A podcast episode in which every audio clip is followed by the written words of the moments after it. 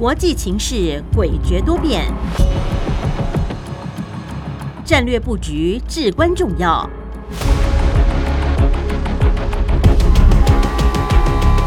关心台海局势发展，请听汉声电台《国际战略风云录》。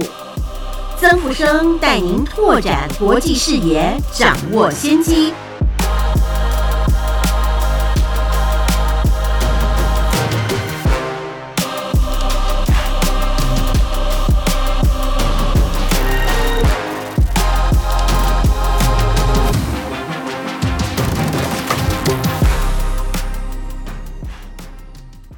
欢迎您收听汉声广播电台《国际战略风云录》，我是曾富生，在空中为您服务。美国总统拜登二月七日晚间向国会发表上任以来的第二次国情咨文演说，他细数两年多来的政绩，同时他呼吁共和党国会议员携手合作，推动美国振兴方案，同时要求国会提高。举债上限，那避免美债违约造成全球性的金融风险。在外交政策方面，那拜登总统特别强调，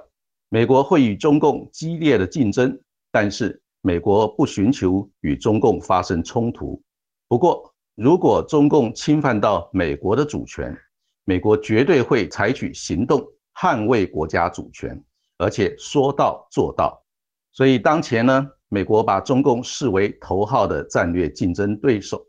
把俄罗斯视为明显的威胁。那拜登总统联合盟国友邦，在欧洲先建制跨大西洋联盟，对付俄罗斯。同时，拜登总统持续的发展天下为中的大架构，敲打中国，削弱俄罗斯。那最近呢，在美国本土发生的侦察气球事件。只是美中战略竞争激烈化的冰山一角。如果美中两国的战略竞争行动不能够自我克制，那后续爆发更多意外的摩擦，甚至局部的冲突，都将难以避免，值得相关各方警惕。另外呢，我们观察到中共、俄罗斯还有伊朗等国互动关系越来越密切。中国大陆外事办主任。王毅将在二月二十号走访俄罗斯，为春天到来、习近平访问俄罗斯铺路。二月十四到十六号，伊朗总统莱西他应习近平的邀请访问北京，那双方将在能源、农业、贸易、科技领域加强合作，同时也是今年中共推动元首外交的重头戏。由于俄罗斯跟伊朗都是美国制裁的对象。如果中共跟伊朗和俄罗斯两国的合作项目跨过美国制裁的红线，是否会进一步恶化成美中战略竞争，形成集团式对抗的格局，值得我们持续密切的来观察。现在就让我们共同进入节目第一个单元：国际两岸大事记。国际两岸大事记，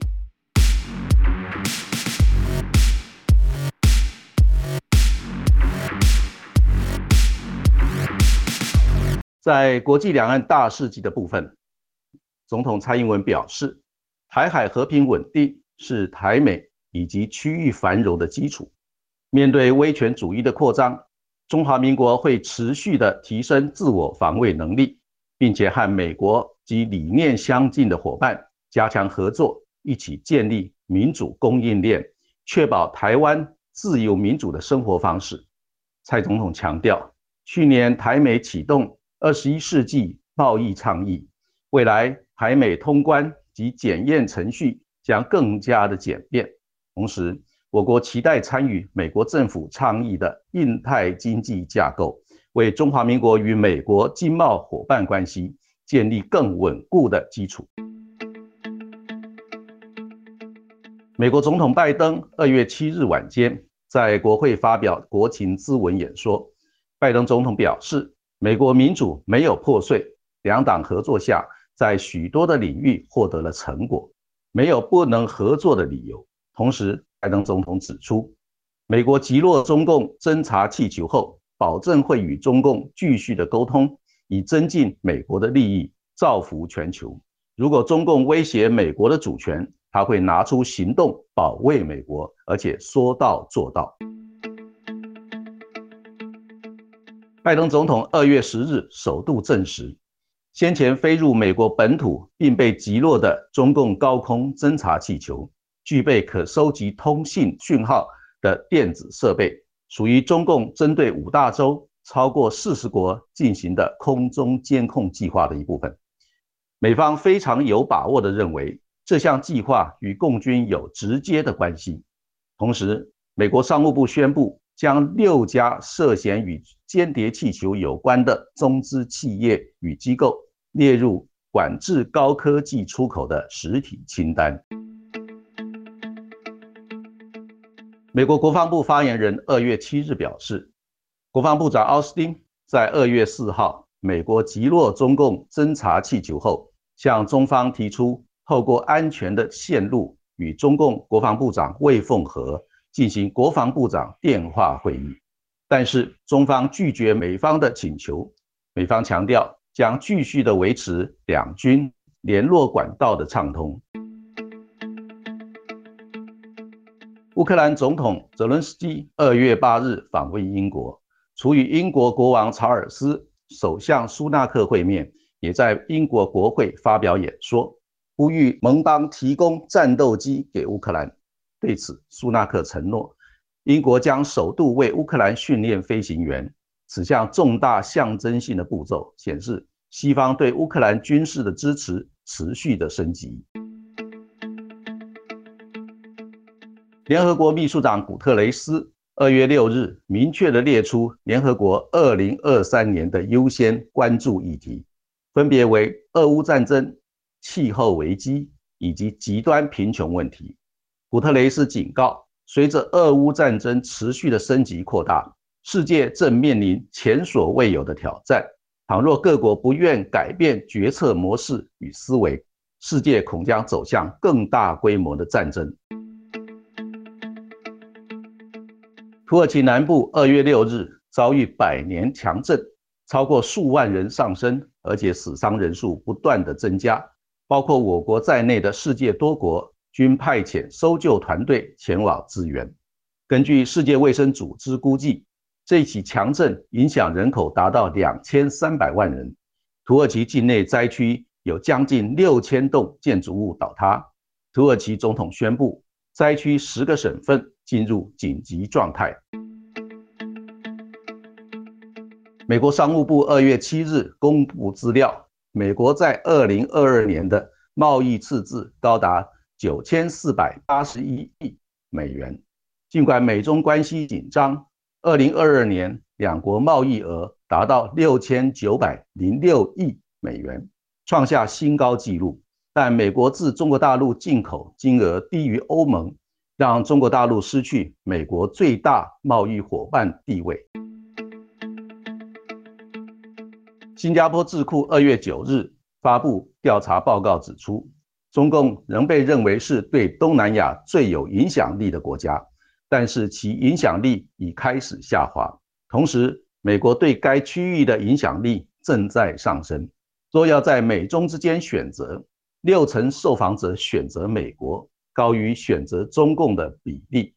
针对美国提出印太经济架构和中共发起的。全球安全倡议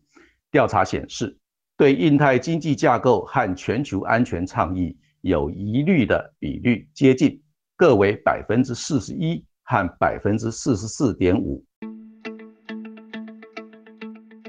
台湾美国商会二月七日发布二零二三年商业经济调查报告，有高达百分之八十八会员将持续或扩大在台湾的投资计划。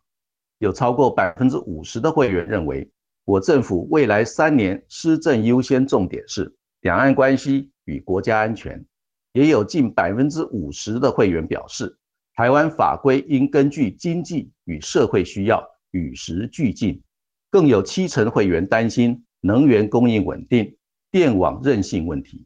我政府回应指出，为稳定能源供应，已经启动强化电网韧性建设计划。以上就是本周国际两岸大事记的内容。欢迎您继续收听节目第二个单元《洞见战略风云》。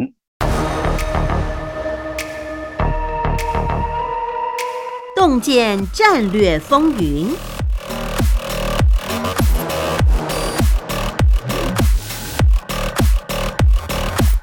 欢迎您回到汉声广播电台《国际战略风云录》，我是曾富生，在空中为您服务。在节目第二个单元《洞见战略风云》，我们今天要探讨的第一个课题是有关气球事件，看美中军事关系的特点。那在这一次美国本土爆发气球的事件，引发国际关注，也让美国朝野舆论以及民意呢对中共相当的不满，让这一件事情啊变成美国民主党跟共和党两个政党相互指责，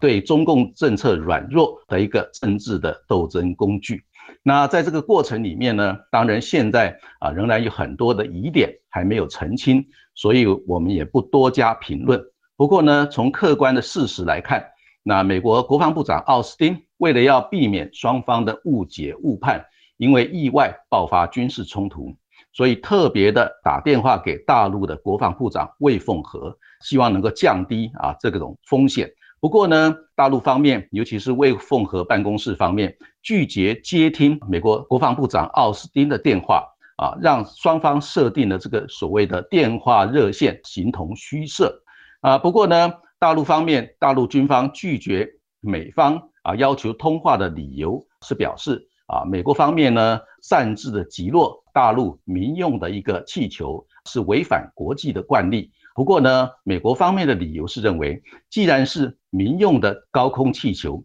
在航行的时候就应该先通报这个航路，同时呢要表达它的用途。在这种状况之下呢，是哪一个国家？违反国际惯例，还有国际责任，自然是非常清楚。所以呢，美中双方针对这个议题，仍然有相当大的一个讨论空间。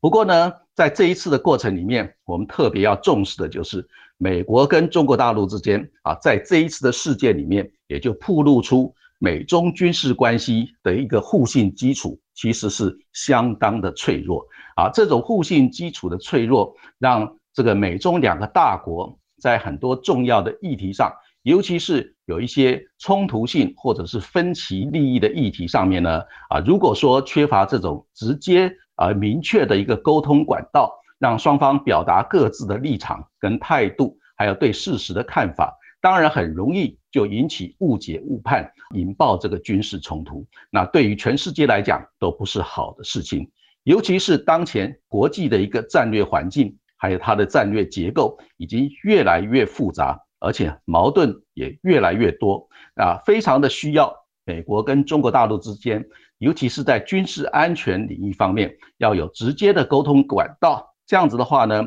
可以让美中之间先取得重大议题或者重大事件的一些共识，来进一步能够化解很多冲突矛盾。来避免局部的冲突，或者是全面性的冲突，来避免战争。那现阶段呢，我们注意到，现在其实美中两个大国对于这个共同维护全球的一个秩序跟安定，他们之间的一个直接对话是非常的重要。尤其是一些重大的一些议题，包括俄乌战争的一个发展啊。现在俄乌战争呢，联合国的秘书长特别提出了警告啊，如果呢。各相关各方没有采取新的一个决策模式跟思维的话，很可能会让战事不断的扩大，甚至于引爆全球性的一个战争。所以呢，美中双方针对俄乌战争，确实有需要进行直接的沟通，来劝和促谈，让俄乌战争早日的落幕，以避免这个引爆啊全球性的一个战争。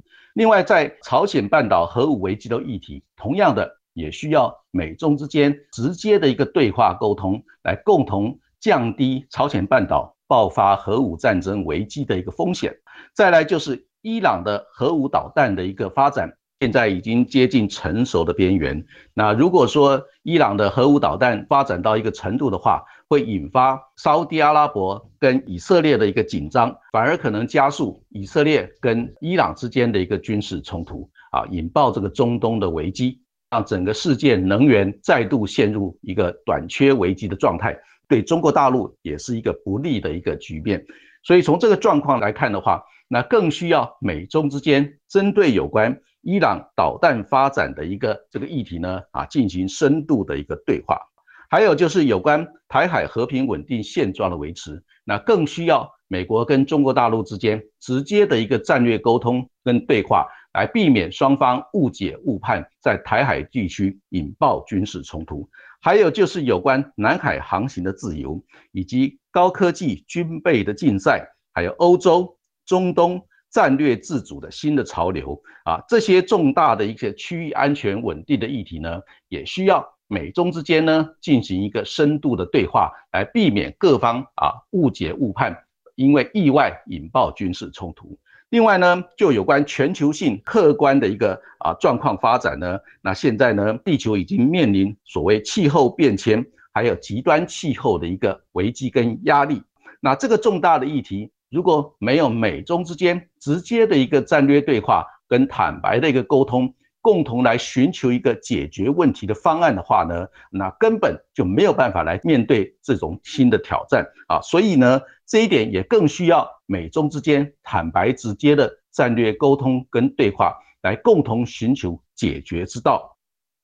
从另外一个角度，就是包括能源危机，还有粮食危机，甚至于包括金融危机，尤其是现在美国的政府的啊这个债务呢。已经达到三十一点四兆美元以上。如果说啊这个问题没有做有效的一个安排跟处理的话呢，啊可能会引爆全球性的一个金融危机啊。在这个过程里面，其实中国大陆方面也可以提供相当程度的一个帮助，让美国方面不必面临那么大的一个国债的压力。所以整体来看呢，那现阶段整个国际安全战略环境越来越复杂，而且它的矛盾。也越来越多，那期间呢，更需要美中之间直接坦白的一个战略沟通对话，来针对这些议题啊，寻求一个化解冲突啊，避免危机的一个啊重要的一个模式。所以从这个角度来看，那当然我们就知道美中之间的一个战略竞争对话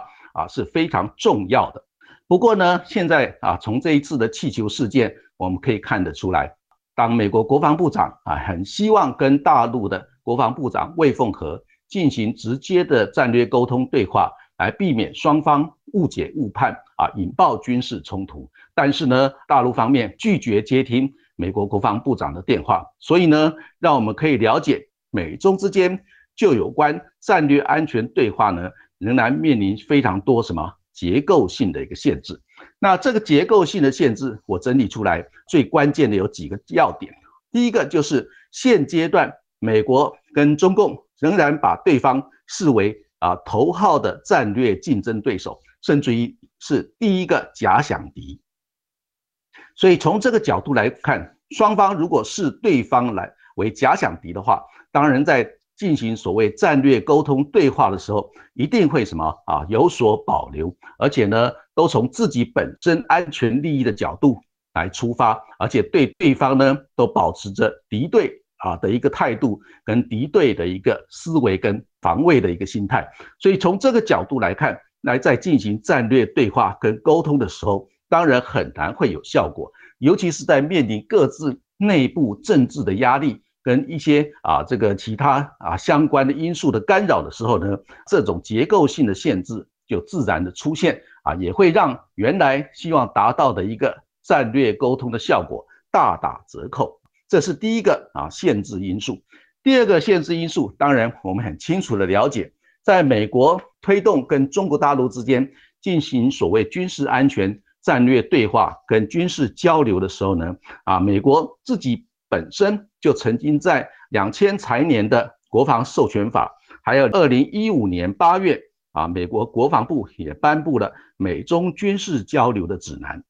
在这个美国法律规定呢，就限制了很多美中军事交流对话的一些啊限制项目，包括呢武力投送的行动、核武行动，还有先进的联合武力跟联合作战行动，以及这个先进的后勤行动，还有包括化学跟生物防护，还有其他大规模毁灭性、杀伤性武器有关的项目。另外，包括监视与侦查的行动，还有联合作战演习与其他可能转化为联合作战演习的行动。另外，包括太空军的军事的行动，还有军事先进的技术、军售跟军事技术的转移，以及保密或受限制的一些资讯。另外呢，也不准中国大陆方面进入美国的国防部所属的一些实验室。像这些限制呢，当然是美国方面也把中共视为假想敌，所以在很多重要的军事交流的项目，仍然设定了相当多的一个限制。所以从这个角度来看，这也是双方因为互视对方为假想敌之后啊，所产生的一些防卫性的一个措施。当然，这些防卫性的措施对于美中之间进行战略对话还有军事交流，当然会产生很多结构性的限制，跟让交流的效果大打折扣。第三个重要的因素呢，就是美中双方呢都把两军的一个关系政治化。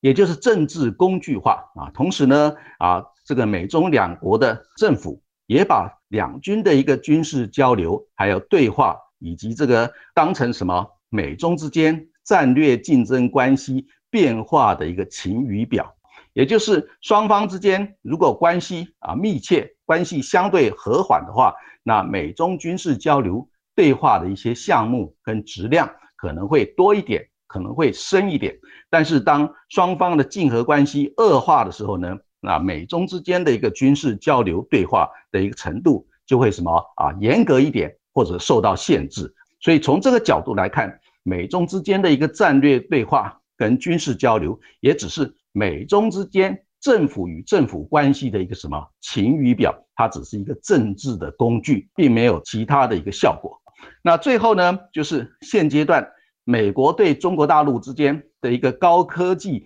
出口管制的限制，还有一些双断的一些措施呢，让中国大陆方面感受到美国打压中国的一个狠劲，而且呢，甚至于要打到死。啊，所以从这个角度来看，让中国大陆方面感受到美国在高科技出口管制的领域有相当强烈的一个敌意。那这种敌意当然会影响到美中之间。战略安全对话的值跟量，以及共同针对全球性的一些议题来进行深度的一个讨论。同时呢，啊，这种对高科技出口管制强有力的一些措施呢，也激发起中国大陆方面自力更生的一个意志。所以从这个角度来看，最后鹿死谁手仍然啊未可知。但是呢，整体来看，我们认为说，那美中战略安全对话还有互动呢？啊，基本上都是出自于各自谋求自己本国最大的一个利益啊，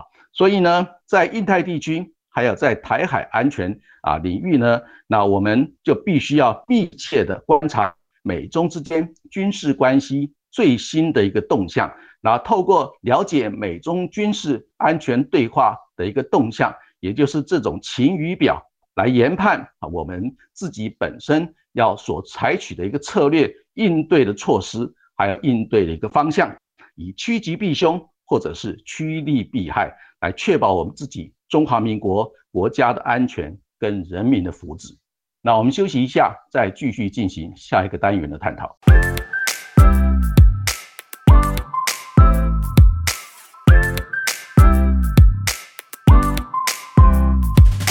欢迎您回到汉声广播电台《国际战略风云录》。我是曾富生，在空中为您服务。在今天洞见战略风云啊，我们要探讨的第二个课题是有关欧盟它拓展多元伙伴的一个战略意涵。那在俄乌战争僵持不下的状况之下，那对欧盟来讲可以说是倍感压力。那现在呢，欧盟国家那一方面要支持乌克兰对抗俄罗斯的侵略。同时呢，要防备俄罗斯对欧洲地区采取军事行动，甚至于动用战术性的核武来伤害整个欧洲地区的和平跟稳定，还有安全。所以呢，那欧盟以及这个德国、法国这些欧盟的大的国家，那为了要图自己本身的一个生存发展啊，决定呢要来拓展多元的伙伴关系啊。一方面啊，希望能够厚植欧洲战略自主的能量，同时呢，也希望能够摆脱对俄罗斯廉价能源的供应。那基本上呢，俄罗斯这一次就是运用能源。粮食，甚至于包括乌克兰的难民，来当成武器来对付整个欧洲大陆。那因为欧洲大陆呢，现在跟美国结合成一个跨大西洋联盟来对抗俄罗斯的一个侵略，所以整体来看呢，现在俄乌战争已经外溢到俄罗斯跟整个欧洲大陆，甚至于包括跨大西洋联盟的一个啊军事上的一个对抗，以及这个整体经济上的一个角力。所以呢，欧盟方面，他为了要这个谋求自己本身的一个生存发展的机会，同时呢，要强化综合实力来对抗俄罗斯的一个侵略。在这个状况之下呢，那欧盟就决定要来拓展多元性的伙伴合作关系啊，来强化自己的综合实力。那这项多元合作伙伴关系的重点呢，有几项啊？第一个就是积极的来建立。跨大西洋联盟来增加对北约的支持。那北约现在有三十个国家，那欧盟有二十七个会员国。那北约是以美国作为主导，来结合欧洲地区多数的国家来建立一个军事安全的架构。但是呢，啊，美国要求所有的北约的成员国啊，包括大多数的欧盟的国家，要提高自己本身的国防预算到 GDP 的百分之二。那这项国防预算增加的一个要求，其实对多数的欧盟国家来讲都是压力相当的大，因为欧盟多数的国家他们的社会福利的支出都非常的庞大啊。如果说要增加国防预算的话，势必要砍掉部分的社会安全的支出，让这个社会福利支出遭遇到什么预算排挤的一个效果。那会不会引发欧盟自己内部的一个什么压力？仍然值得观察。不过呢，欧盟整体来看，它为了要提升自己本身的安全，同时强化安全的综合实力，他们已经下定决心要来支持北约，同时也决定要来提升国防预算达到 GDP 百分之二的一个标准，来强化整个跨大西洋联盟的能力。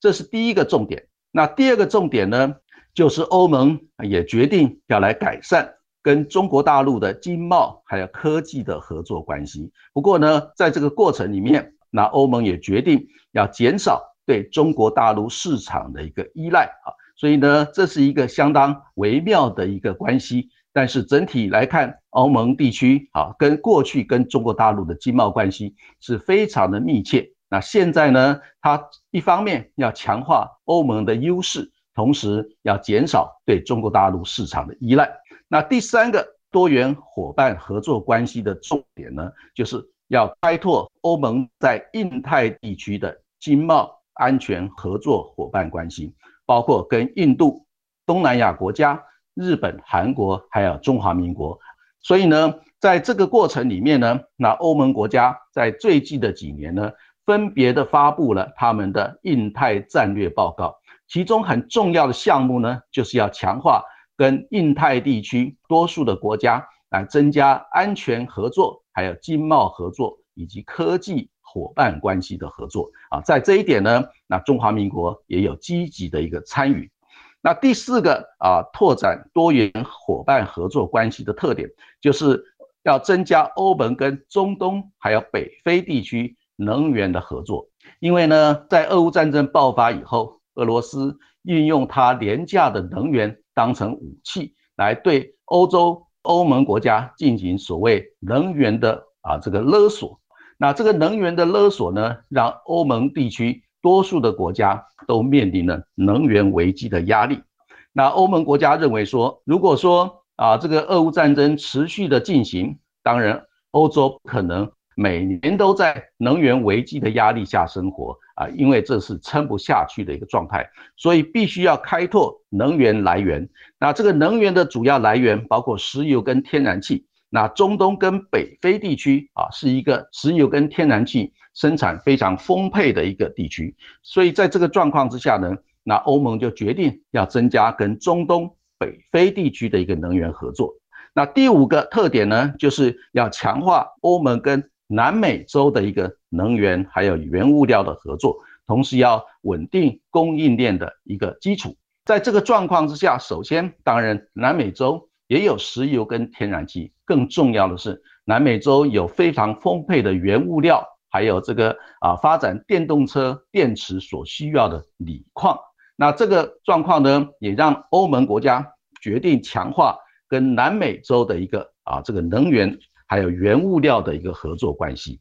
不过呢，那欧盟在决定拓展多元伙伴合作关系。仍然面临很明显的一个制约因素。这个一制约因素呢，第一个就是欧盟跟美国之间虽然有发展跨大西洋联盟，共同来对抗俄罗斯的侵略跟压力，但是呢，那欧盟国家对于这个美国通过的通膨削减法里面，对于很多再生能源跟环保。产业的一个补贴政策呢，那欧盟国家认为这是不公平贸易的开始，所以呢，啊，很可能会引爆美国跟欧盟地区啊就有关啊这个再生能源跟环保产业补贴政策所引爆的一个贸易战。那这个状况呢，当然就会形成美欧之间发展关系的什么制约因素。另外，就有关。那欧盟国家支持北约来提高国防预算，那这个提高国防预算自然会排挤社会福利的预算，对欧盟国家将会面临很大的一个内政上的一个压力。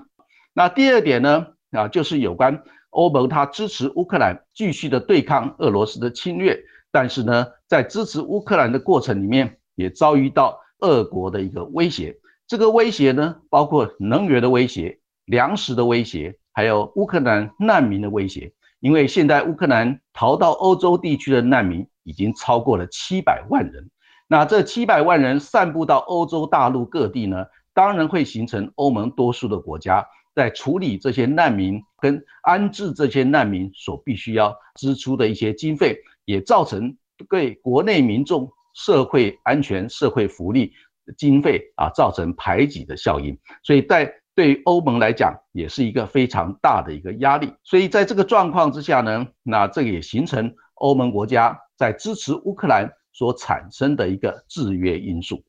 那第三个限制呢，就是欧盟国家哈，他当然希望改善跟中国大陆的关系，但是呢，对中国大陆经贸的依赖呢，仍然是非常难摆脱的。因为呢，欧盟很多重要的产品只有中国大陆市场需要。那其他的地方并不需要欧盟所生产出来的产品啊。另外，有关于中国大陆方面，它所需要的一些重要的科技上的一些技术跟零组件跟产品，也只有欧盟国家生产发展。所以在这个状况之下，欧盟地区跟中国大陆地区在经贸上、科技上的一个相互依赖的状况，要摆脱啊，可能是相当的困难。更重要的是，现在欧盟被美国要求要来配合对中国大陆执行所谓科技战的一个啊这个措施。那这种科技战的措施呢，当然会限制很多欧盟国家的企业，很多重要的技术跟产品，还有零组件生产设备没有办法卖到中国大陆。但是呢，在其他的地方也没有市场，会反而造成了欧盟很多企业在这方面重大的损失啊。所以从这个角度来看呢，啊，当然引发了在欧盟跟中国大陆发展关系的时候，也面临着啊这些重要的限制。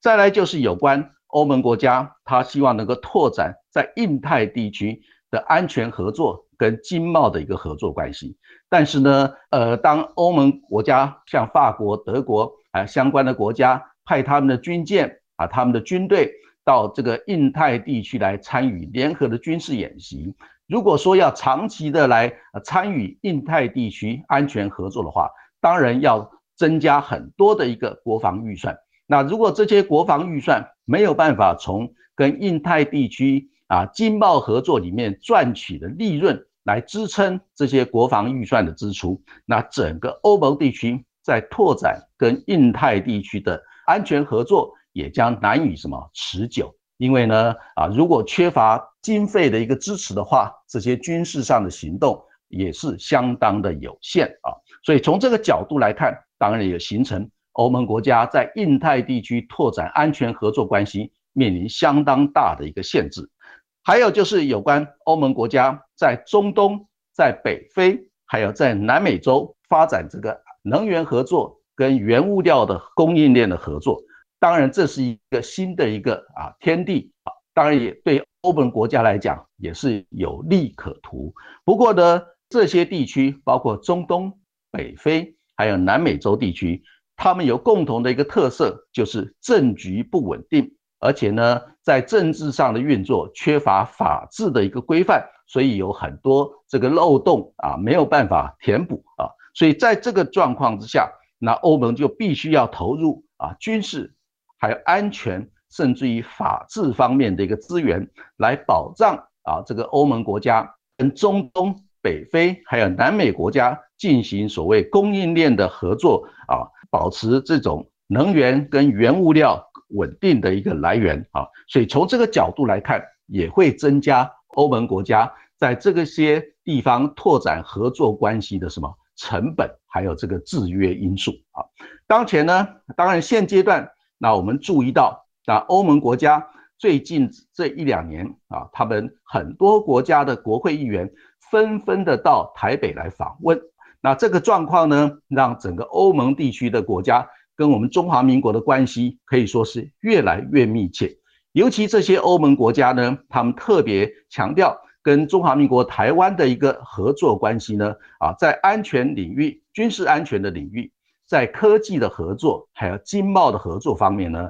凸显出欧盟国家跟我们中华民国台湾之间的一个合作是相当具有战略性的价值。同时呢，欧盟国家跟我们中华民国台湾也是民主价值的一个合作伙伴啊。所以从这个角度来看呢，那现阶段欧盟多数的国家。不断的有这个国会议员，甚至于高阶的政府官员到我们中华民国来访问，那这是一个相当正面的一个发展啊，对于拓展我们中华民国跟欧盟国家的关系啊，也提供了一个新的机会，也值得我们共同的来努力发展啊。以上呢就是本周汉声广播电台国际战略风云录的主要内容，谢谢您的收听，我们下个礼拜空中再见。晚安。